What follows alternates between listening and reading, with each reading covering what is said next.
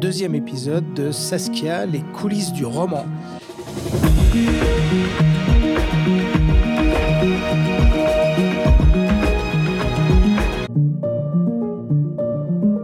Dans mon roman, Auguste Ravanel est le premier homme à atteindre le sommet de l'Everest en 1947. Il en tire une gloire qui va rayonner, bien entendu, sur Chamonix et sur sa fille Saskia. Alors là, je me suis permis une, uchronie, hein, qui est un embranchement dans l'histoire, euh, l'exploration euh, d'une branche euh, du temps qui n'a pas été réalisée. L'utopie, c'est un lieu qui n'existe pas, et l'uchronie, c'est un temps qui n'existe pas. Alors il y a beaucoup d'exemples d'uchronie dans l'histoire littéraire, comme par exemple Le Maître du Haut-Château de Philippe Cadic, euh, qui imagine 15 ans après les États-Unis qui ont perdu la guerre contre l'Allemagne, l'Italie et le Japon et qui sont occupés à moitié par le Japon et par l'Allemagne. Alors le personnage historique réel qui a inspiré Auguste Ravanel a vraiment, lui, tenté d'atteindre l'Everest en 1947 et il s'appelle Earl Denman. Earl Denman est un Canadien qui vivait en Afrique et qui a découvert l'alpinisme euh, eh ben, dans les Virunga, qu'il a grimpé pendant la guerre euh, aux frontières du, Congo, du Rwanda et du Burundi. Earl Denman fait partie de ces individus qui euh, ont tenté mais n'ont pas réussi et que l'histoire a oublié. Et c'est pas pour autant que leur courage et leur créativité manquent d'intérêt. Au contraire, souvent dans leur échec, il y a des histoires absolument fascinantes à aller découvrir. Alors, c'est le cas d'Earl Denman, hein, qui raconte ses péripéties dans sa biographie, euh, disponible seulement d'occasion d'ailleurs, Alone to Everest.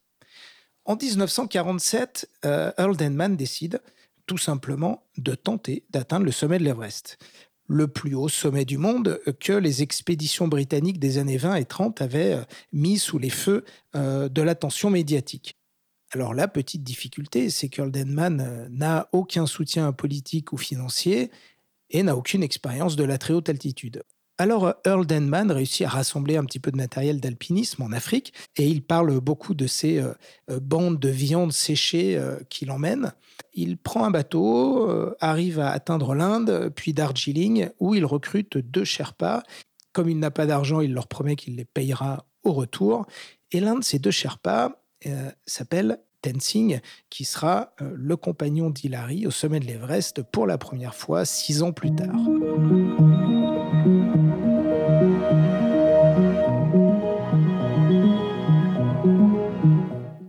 Le premier obstacle, c'est la marche d'approche, qui occupe la plus grande partie euh, du récit d'Earl Denman, avec notamment la traversée du Tibet, qui à cette époque est encore interdit. Il est fermé aux étrangers. Denman n'a pas l'autorisation de le traverser pour atteindre l'Everest. Alors Denman traverse quand même le Tibet avec euh, ses deux Sherpas de façon clandestine. Et il décrit un pays euh, quasiment moyenâgeux où les habitants dorment à même la terre euh, dans des maisons en pierre brute. Ils arrivent enfin en vue de l'Everest et l'ascension elle-même occupe seulement deux chapitres de son histoire. Elle va durer deux à trois jours, elle va plutôt être difficile puisqu'il y a beaucoup de vent, il fait froid, ils sont peu préparés. Denman euh, s'attaque à l'Everest avec Tenzing, ils ne sont que tous les deux, le troisième Sherpa reste au monastère en bas. Ils décident, un peu en dessous de 7000 mètres d'altitude, de faire demi-tour. Et ils se mettent assez simplement à rebrousser chemin et à revenir à Darjeeling.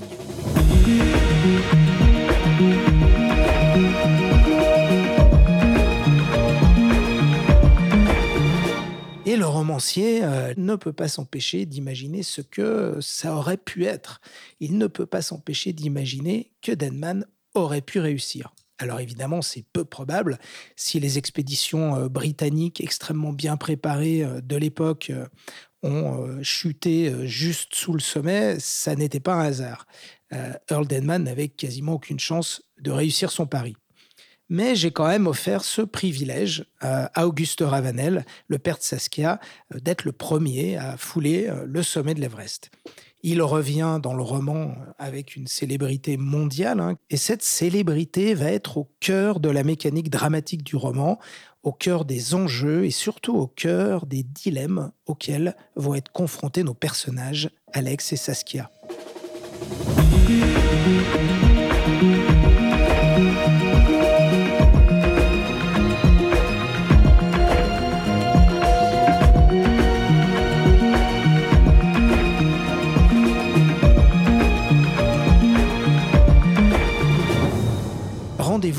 Prochain épisode où je vous emmènerai dans les inspirations qui m'ont permis de construire le Chamonix de 2039. D'ici là, bonne lecture.